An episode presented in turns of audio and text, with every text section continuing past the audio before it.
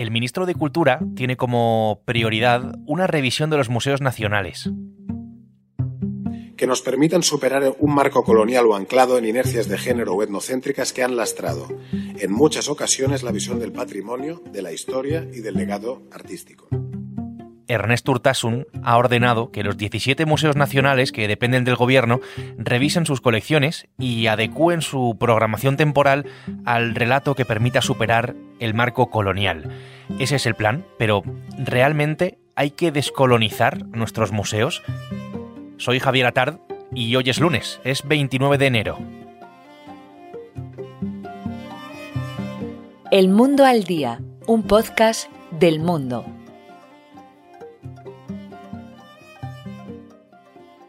Urtasun denunció en su comparecencia ante el Congreso, en la Comisión de Cultura, un expolio colonial que creo que merece cierta reflexión, cierto análisis, ¿no? Más allá de, esas palabras. Antonio Lucas es periodista, es columnista del Mundo, es escritor. Antonio, ¿qué tal? Bienvenido. ¿Qué tal, Javier? Un placer. Acabo de dejar eh, en el aire una pregunta. La pregunta es eh, para ti directamente, Antonio.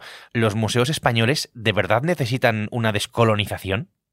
Me temo que vamos a defraudar al ministro Urtasun porque es que no veo la forma de generar ese debate de la descolonización de los museos españoles. Primero porque España, que fue un fuerte imperio, no fue un imperio excesivamente expoliador. Nosotros no tenemos el problema que han tenido otros países, como es Inglaterra, como es Bélgica, como es Alemania, que sí que cuentan pues probablemente con, con, agravios fuertes en sus museos, quiero decir, con piezas extraídas, bien las, las, figuras de Fidias del Partenón, bien el busto de Nefertiti en el caso de Berlín, o todo el expolio del Congo en el caso de, Bélgica con la época de Leopoldo II. Nosotros no estamos ahí, con lo cual descolonizar es muy difícil, porque ¿Qué descolonizas en lo que no hay realmente colonizado dentro de un museo, en lo que no da imagen de colonización? Así que la pregunta es, primero, ¿cómo, ¿por qué no empezamos a fijar qué quiere decir el Ministerio con descolonizar? Y luego, ¿por qué no dicen qué piezas son las que serían eh, para ellos más agresivas y que tendrían que ser sometidas a debate en este discurso?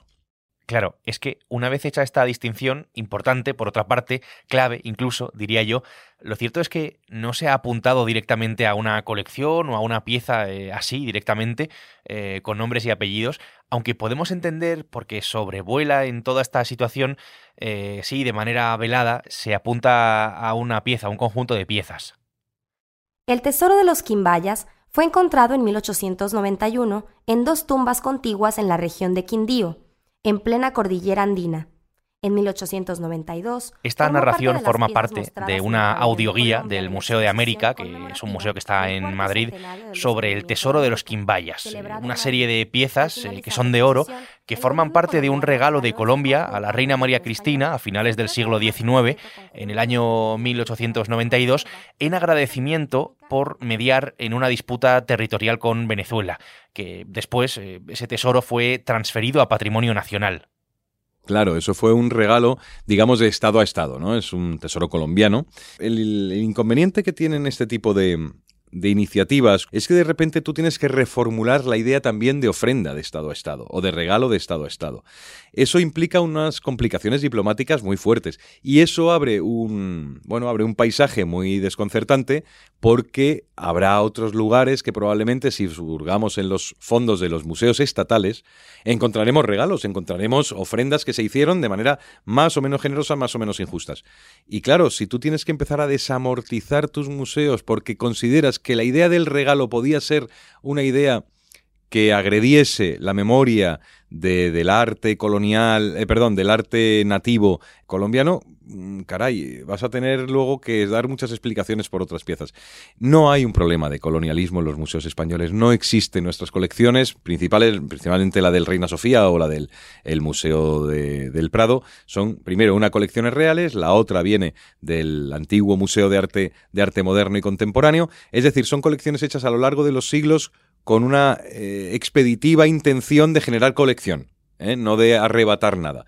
Así que, que, tenemos un problema. Yo creo que en el momento en que tú se señalas los, el tesoro de los Quimbaya, lo que haces es desarticular todo el Museo de América de Madrid, porque ese es un museo que llega, eh, digamos, con gran, un gran legado del, excelente poeta que fue Juan Larrea, bilbaíno, y a partir de ahí Larrea llegó con todo en orden pero claro, a lo mejor el orden que hoy conocemos no es el orden preferible para montar una colección, pero hablamos de los años 70.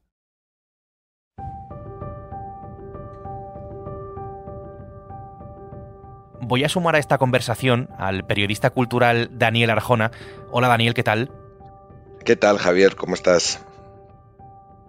Daniel, hay una derivada en este asunto en la que creo que también es conveniente que entremos. El ministro habla de superar el marco colonial. Eh, antes, el propio Urtasun había comparado el colonialismo salvaje de Bélgica con el descubrimiento de América. Había puesto en el mismo plano el papel de España en América, con sus lógicas, eh, por otra parte, sombras, nada más y nada menos que con el Congo belga. Todo esto implica y yo creo que no podemos pasarlo por alto en esta discusión, que España tuvo colonias. ¿Esto así de primeras eh, es cierto? Mm, pues veamos, Javier, es una, pregunta que tiene dos posibilidades de, de, respuesta. La respuesta corta es sí, España tuvo colonias en África, en el Sáhara o en Guinea Ecuatorial en los siglos XIX y XX. Ahora bien, si ampliamos el foco y nos centramos en la conquista de América, que es a fin de cuentas a lo que el ministro Urtasun se refería cuando habló de descolonizar los museos españoles, la respuesta es no. Los historiadores ya hace tiempo que resolvieron este asunto, no, no, no, hay mucho más debate. El modelo de colonias no resulta válido para la monarquía hispánica de la época moderna. En América, en el siglo XVI, España no se puede decir que tuviera colonias, tuvo virreinatos.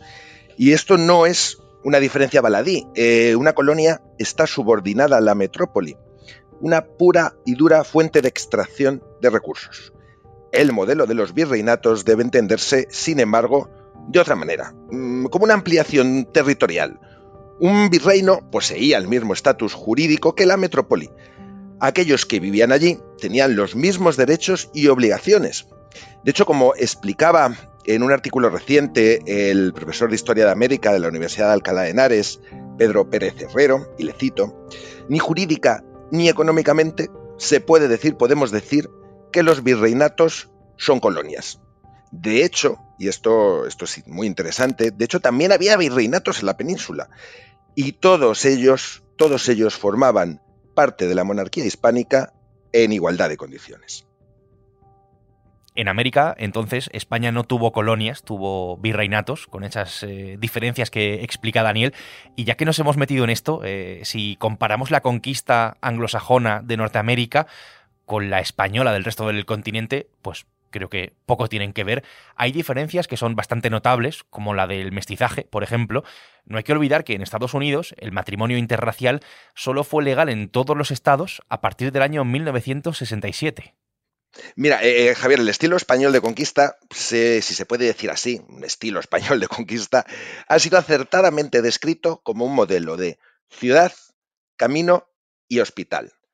Los nuevos territorios eh, americanos no eran exactamente propiedad de Castilla, no. se puede decir que estaban unidos a Castilla a través de la persona del rey, del monarca y de los órganos gubernamentales que compartían, como el Consejo de Estado, por ejemplo. América nunca fue una colonia y es que además el término jamás se emplea en la administración imperial, a diferencia, y esto se ocurre, como tú mencionabas, en la colonización anglosajona del norte. Por eso en el sur observamos un mestizaje que no vemos en el norte, donde más bien debiéramos hablar, si, somos claros, de, algo, de algo muy parecido al exterminio de las poblaciones nativas. Cuando la reina Isabel impide, por ejemplo, que se esclavice a los indios, no discute la esclavitud como concepto. Algo semejante no se podía hacer entonces, eh, fue hace 500 años. Eh, lo que dice la reina en, este caso dice, estos son mis súbditos de la corona de Castilla y no pueden por eso ser esclavizados porque son mis súbditos, igual que son mis súbditos los castellanos, los aragoneses, etc. No sé si decirlo así, entiendo que puede ser polémico y no todo esto no significa que no hubiera abusos, por supuesto los hubo, pero este sí que se puede decir que es el avance, la diferencia del imperio hispano sobre, por ejemplo, el, imperio inglés. Desde el principio se dan los matrimonios mixtos, los observamos, ocurren. Esto no pasa en, no pasa en, las colonias americanas del norte. Que nadie se llame error. Hubo abusos. Eh, existió esclavitud, por ejemplo. Eh, no con los indios, pero sí con los negros africanos, debido al famoso, al célebre Bartolomé de las Casas. Pero claro, ahí entramos ya en otro asunto. Vamos a aplicar nuestras estrictas y, por supuesto, fundamentales para nosotros ahora reglas morales a hechos ocurridos hace 500 años? Es muy importante esto que dices, porque es uno de los riesgos, ¿no? Además del riesgo de eliminar eh, el arte, eliminar, en fin, algunas obras, esa idea siempre de querer juzgar acontecimientos pasados, acontecimientos de hace 500 años, de hace siglos, con los ojos de hoy, ¿no? Con la forma que tenemos hoy en día de mirar, pues, eh, ¿no? La, la realidad. Antonio, tú hacías una reflexión bastante parecida a esto.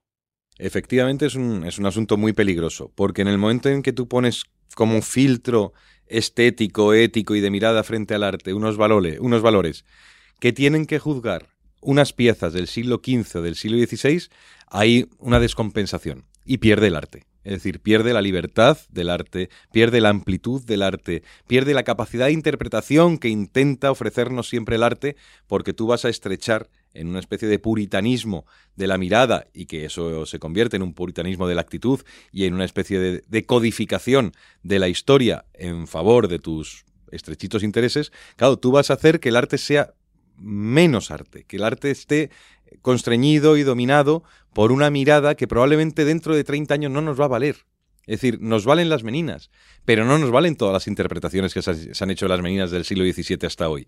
Pues pasa lo mismo con los criterios morales sobre el arte, que no son punitivos, que no son delictivos, sencillamente son morales y estéticos, que probablemente dentro de 15 años no valdrán. ¿Y qué haces tú? ¿Rearticulas entonces en función de otros valores? No, no, no, no se puede, no se debe. Es decir, el arte lo que ofrece es un crisol y un prisma, sobre todo un prisma caleidoscópico de un tiempo de un tiempo distinto al nuestro. Y lo que tenemos que tener es la cultura necesaria, el conocimiento necesario para saberlo interpretar y no para adoptarlo como si de repente el rapto de Europa fuese una violación. No existía ese concepto de violación. En, en, la, en la Europa del siglo XVI. Las violaciones son violaciones hoy y desde que el hombre es hombre. Pero eso no quiere decir que un cuadro como los raptos de Europa, que son uno de los motivos principales de la pintura del barroco, sean hoy un alegato o sean hoy una apología de ninguna violación. Eso es una estupidez propia de miradas estrechas del siglo XXI, que dentro de unos años puede que no valgan. Y el cuadro seguirá valiendo.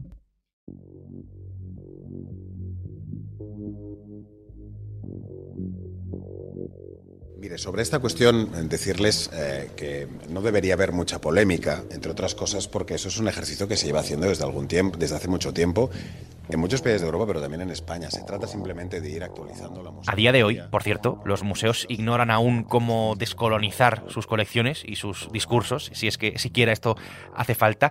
Em, no hay una directriz, digamos, eh, un plan establecido todavía, unas indicaciones más allá de lo que los museos como el Prado, como el Reina Sofía, pues vienen adoptando, ¿no? Desde, desde hace años. En todo caso, si España decidiera devolver, por ejemplo, el regalo del tesoro de los Quimbayas, esto sería de una complejidad eh, extrema.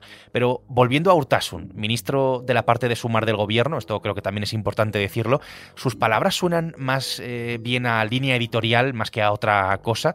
Daniel, ¿a qué podemos atribuir eh, precisamente eso, ¿no? estas declaraciones del ministro, esta declaración de, intenciones más ideológica que otra cosa? Ay, Javier, es que si el corazón, como dice el dicho, guarda razones que la razón no conoce, no digamos ya el corazón de los políticos.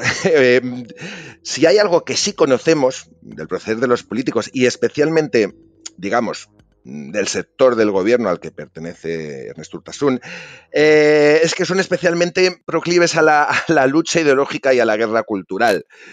Y yo creo que más por ahí, como tú mencionabas, por, lo ideológico, por, por, hablar un poco a la, a la pandilla de los, de los suyos, es un poco más, mm, tiene más que ver con eso. Y, incluso te diría que yo soy ahora mismo escéptico respecto a las derivaciones prácticas de todo esto, que, que la verdad, preveo escasas, aunque, no, no, no lo voy a negar, siempre pueden sorprendernos, por supuesto pues veremos por dónde sigue esta idea. Eh, en todo caso, ha sido un placer escucharos y ha sido un placer analizar este, este asunto con vosotros. Daniel, Antonio, gracias.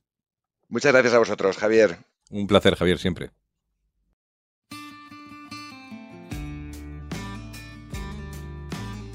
Antonio Lucas y Daniel Arjona han hecho posible este episodio del Mundo al Día un podcast que puedes escuchar todos los días en elmundo.es y en las principales plataformas de audio. En la que tengas en tu móvil, en tu favorita, ahí estamos y ahí te puedes suscribir. Mañana será martes y aquí estaremos. Será eso sí con una nueva historia. Hasta entonces, gracias por estar al otro lado y saludos de Javier Atard. Has escuchado El Mundo al Día, un podcast del mundo